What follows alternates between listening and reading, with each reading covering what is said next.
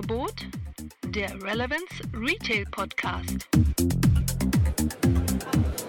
Ja, Zukunft des Einkaufens, live vom Deutschen Handelskongress. Heute mit Dr. Mirko Kasper. Mensch, nach so vielen Jahren treffen wir uns mal wieder. Ne? Ja, das war eine Überraschung, hat mich sehr gefreut. Ja, ja, genau. Für die, für die Hörer und ähm, Zuschauer mal kurz. Wir haben früher 3D-Welten, haben wir versucht, Retail Innovation zu machen. Ne? Genau, und Ja. es, war, es, war, es war wegweisend. Ja, absolut. Ähm, da war ja die, warte mal, wie hießen die noch? Ähm, Second Life waren Second Life waren dann- die einen. Und wir waren Trinity und Metaversum, wir waren die anderen. Genau, und äh, der Unterschied war eigentlich, äh, da habe ich ein Wort von dir gelernt, ähm, Second Life ist sehr eskapistisch, das Wort habe ich damals gelernt von ihm. Ne? Und äh, das ganze Thema Trinity war dann letztendlich viel realer. Ne? Genau, wir haben in der realen Welt schon damals gelebt, äh, mit realen Personen in realen Städten, hatten das virtuelle Berlin, Singapur, New York, London etc. Und es lebt sogar noch, jetzt kommt's, die Welt gibt es noch, die hat ein Australier gekauft, Ah, okay. die ist sogar profitabel. Das heißt, dieser Australier, der sie gekauft hat, verdient mit unserer damals äh, gestalteten Welt Geld. Also ich bin nicht ganz unzufrieden mit dem Projekt. Oh, das ist ja schön zu hören. Also ich dachte, das wäre irgendwie verpufft oder Nee, so. das gibt's noch. Festplatte gelöscht und gut. Ne? Nee, nee, das gibt's noch. Gut, aber jetzt machst du was anderes. Stell dich doch mal kurz vor. Ja, genau. Ja, also ich mache jetzt äh, gemeinsam mit dem Dirk Graber Mr. Specs seit äh, sieben Jahren. Und wir sind mittlerweile Europas größter Online-Optiker, aber mittlerweile auch wahrscheinlich der erfolgreichste Omni-Multi-Channel-Optiker. Wir sind in zehn Ländern und ähm, haben jetzt allein in Deutschland, Österreich, Schweiz über ähm, 600 Partneroptiker, mit denen wir äh, zusammenarbeiten, um lokale Services anbieten zu können und haben mittlerweile auch eigene Läden. Aber wahrscheinlich fragst du da noch ein paar Sachen zu. Ja, ja, die, zu den Läden komme ich ja noch. Und äh, ihr, Volk, äh, Volker, ihr wart ja da auch nicht un, äh, unschuldig dran. ne? Wir hatten das Specs. große Glück, dass Mr. Specs uns gefunden hat, das Store-Konzept zu entwickeln mit ihnen gemeinsam und da im, eigentlich diese Reise anzutreten, jetzt in den physischen Handel ähm, da aufzuschlagen. Das war eigentlich dann eben die Herausforderung. Was heißt das, wenn man jetzt so eine Website sieht? Was heißt das für so einen Store dann auch? Jetzt ähm, ist der Store ja sehr eng ähm, orientiert daran, wie Menschen sich im Web verhalten. Warum übersetzt man sowas in die echte Welt?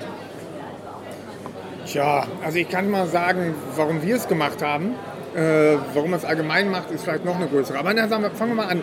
Wir haben uns natürlich das Kundenverhalten angeschaut und da war relativ schnell klar, dass über zwei Drittel der heutigen Brillenkunden aktuell keinen Spaß beim Einkauf haben, wenn sie beim traditionellen Optiker sind. Ja? So, und das ist natürlich schon mal eine Herausforderung, um zu sagen, okay, was läuft denn da irgendwie falsch?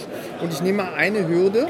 Eine Hürde ist, dass sie große Unsicherheit haben, welche Brille passt mir eigentlich, welche Brille steht mir. So, das ist so die erste große Unsicherheit und dieser Moment des Anprobierens. Oftmals bei teuren Brillen hinter verschlossenen Schränken. Der ist die erste Hürde. Und wenn wir nur mal auf die eingehen, dann haben wir gesagt, nein, wir wollen es ermöglichen, dass die Leute Brillen shoppen können, dass sie ran können ans Produkt und gleichzeitig verstehen, warum ihnen was passt. Deswegen jetzt, wir haben sehr viel gelernt online, zum Beispiel über die Filterung, wie suchen Leute Brillen, ähm, was gibt es für archetypische Formen, was gibt es für Größenkategorien. Und das wussten vielmals äh, die Nutzer nicht und haben wie gesagt, pass mal auf, wir sortieren den Store genauso wie unser Online-Laden sortiert ist, aber wir geben jeder Brille auch noch eine Information mit, sodass der Kunde schnell merkt, Mensch, guck mal, das sind die Brillen, die mir stehen, das ist das, was mir passt. Und siehe da, wenn die Leute den Laden verlassen, sind sie, wie wir haben sagen, Brillen-ready. Das heißt, sie wissen, wie man eine Brille kauft. Und zwar mit äh, Selbstbewusstsein. Ich glaube, das ist genau das Ding. Also so zwei wesentliche Merkmale des Stores. Keine Hemmschwelle. Äh, 1200, 1400 Brillen sind da und die sind total nahbar. Jede ist auf einem einzelnen Fachboden. Es ist, ich muss es nicht irgendwo rausfummeln, es ist nicht hinter Glas. Es macht Spaß, ganz viel auszuprobieren. Und das andere ist eben tatsächlich diese super simple Orientierung, die eben nicht dynamisch ist, wie jetzt auf der Website, weil wir wissen halt, was ist die Priorität, nach der ich kategorisiere und selber mir eine Brille suche. So haben wir es dann halt aufgebaut, den Hauptfilterweg sozusagen gebaut. Genau. Jetzt, jetzt äh, meine persönliche Brillen-Shopper-Journey. Ne? Ich bin Mr. Specs Kunde. Genau, ist nie verkehrt.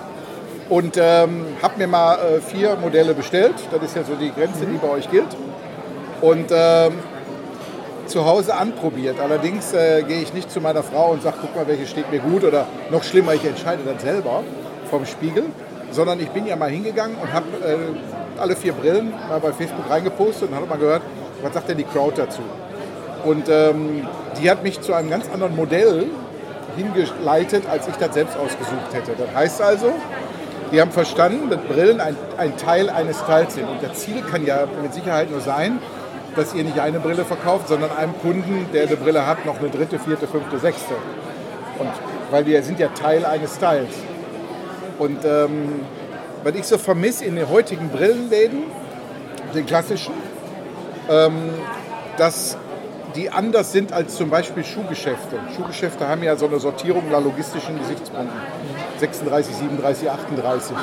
Aber die sind, und Unmengen. Ne? Aber die sind ja Teil eines Styles. Und Schuhe sollen mich mehr inspirieren, noch über einen Style nachzudenken. Kann man sowas auch auf Brille übertragen irgendwie? Naja, also das erste mal, tatsächlich haben wir schon eine ähnliche Sortimentierung tatsächlich genommen, wir, weil wir gesagt haben, wir sortieren erstmal nach Formensprachen und sortieren dann nach Größe, sodass man relativ schnell zu einem Cluster kommt, also jetzt am Regal, und sagt, okay, das ist eigentlich so mein Bereich, hier probiere ich mal ein bisschen rum. Und dann ist es tatsächlich so, dass man äh, erstmal was findet, was einem von der Formensprache und sowas gut gefällt. Und dann kann man sich natürlich mal ein bisschen orientieren. Manchmal auch mit Hilfe dann von jemandem, der sagt, Mensch, passen mal auf, die Gläser werden ein bisschen tiefer, die, die, der Trend ist ein bisschen zu rund und quadratisch. Probieren Sie doch einfach mal eine Reihe weiter. Und so testet man sich rein. Das ist mal das eine. Das andere ist, dass wir natürlich allein vom Preispunkt es erstmal möglich machen, dass sich Leute mehrere Brillen kaufen. Und jetzt kommt ähm, wenn ich den Laden verlasse, habe ich die Brille eigentlich online gekauft. Denn ich habe geguckt, wie finde ich sie im Netz, welche Kategorien hat sie, wie habe ich mir meine Gläser ausgewählt, gemeinsam mit dem Optiker. Und ich komme raus und, und habe einmal verstanden, wie die Brillenauswahl geht und wie sie online geht. Und jetzt ist das schon so, dass wir sehen, die Leute, die einmal bei uns im Laden waren, die haben wir wirklich begeistert auch für die Brille und die kaufen auch häufiger mhm. und die sind auch ein bisschen offen. Also wir haben den Spaß schon ein bisschen zurückgebracht. Ne? Also ah, nicht nur ein bisschen, okay. sondern schon ein bisschen viel. Und äh, da habt ihr doch bestimmt einen großen Anteil dran, an Spaß zurückbringen, ne? Ja, also interessant ist ja tatsächlich diese Brücke in die Online-Welt, die ja faszinierenderweise eine physische Karte auch ist. Also ein wesentlicher Bestandteil bei jeder Brille ist diese Karte mit den Informationen zu der Brille dabei jetzt auch der Preis dabei steht. Und diese Preistransparenz ist halt ein wichtiger USP von Mr. Specs. Und äh, ich war letzte Woche mit meiner Tochter selber eine Brille aussuchen bei Mr. Specs.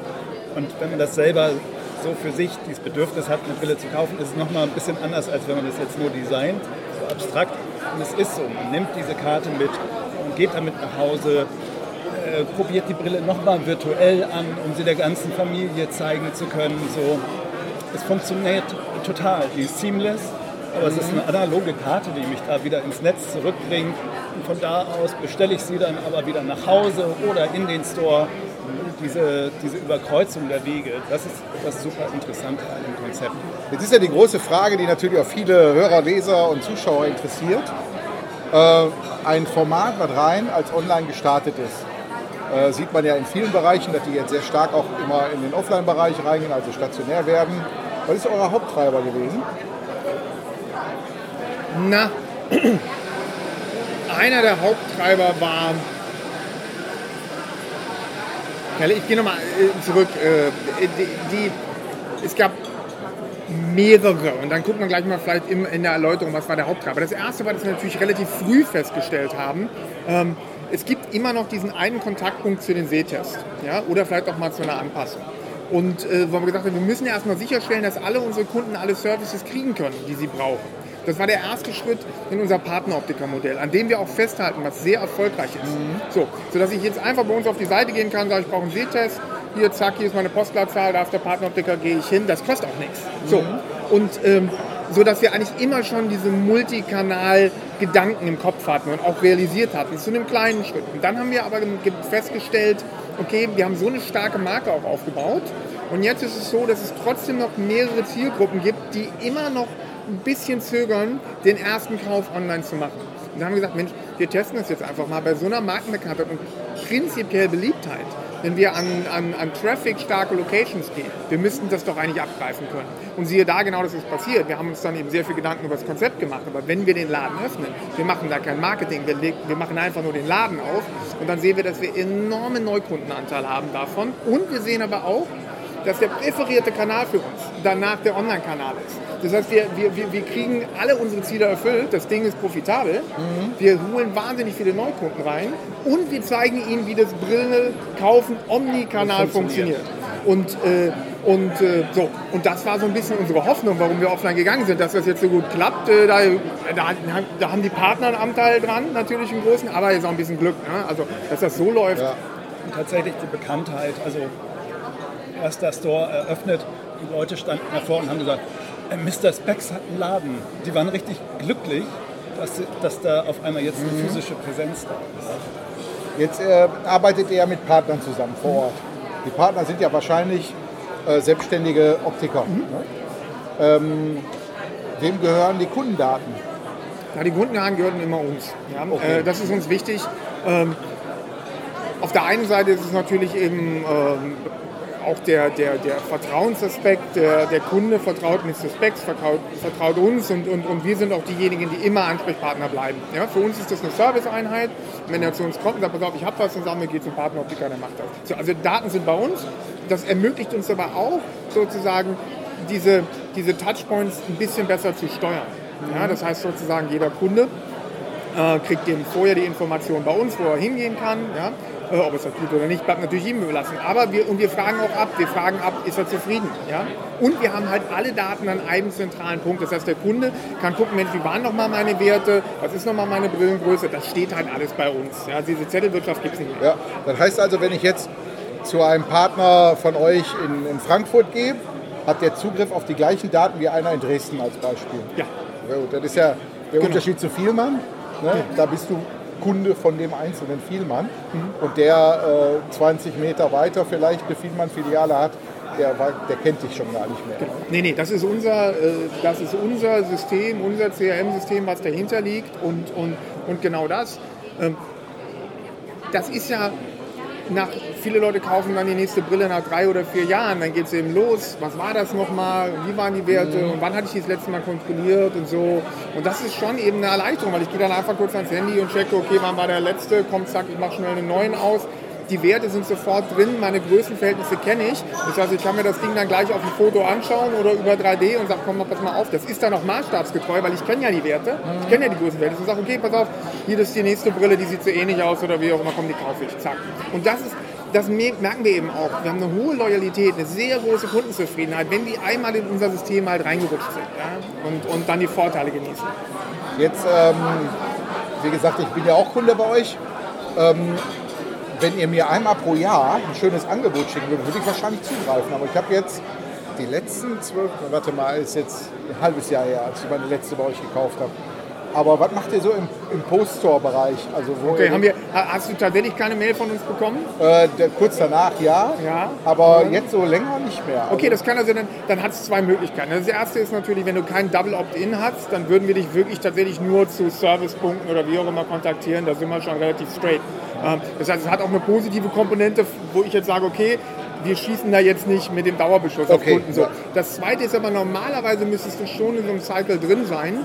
Und das würde ich mir schon nochmal anschauen, dein Einverständnis äh, äh, gegeben.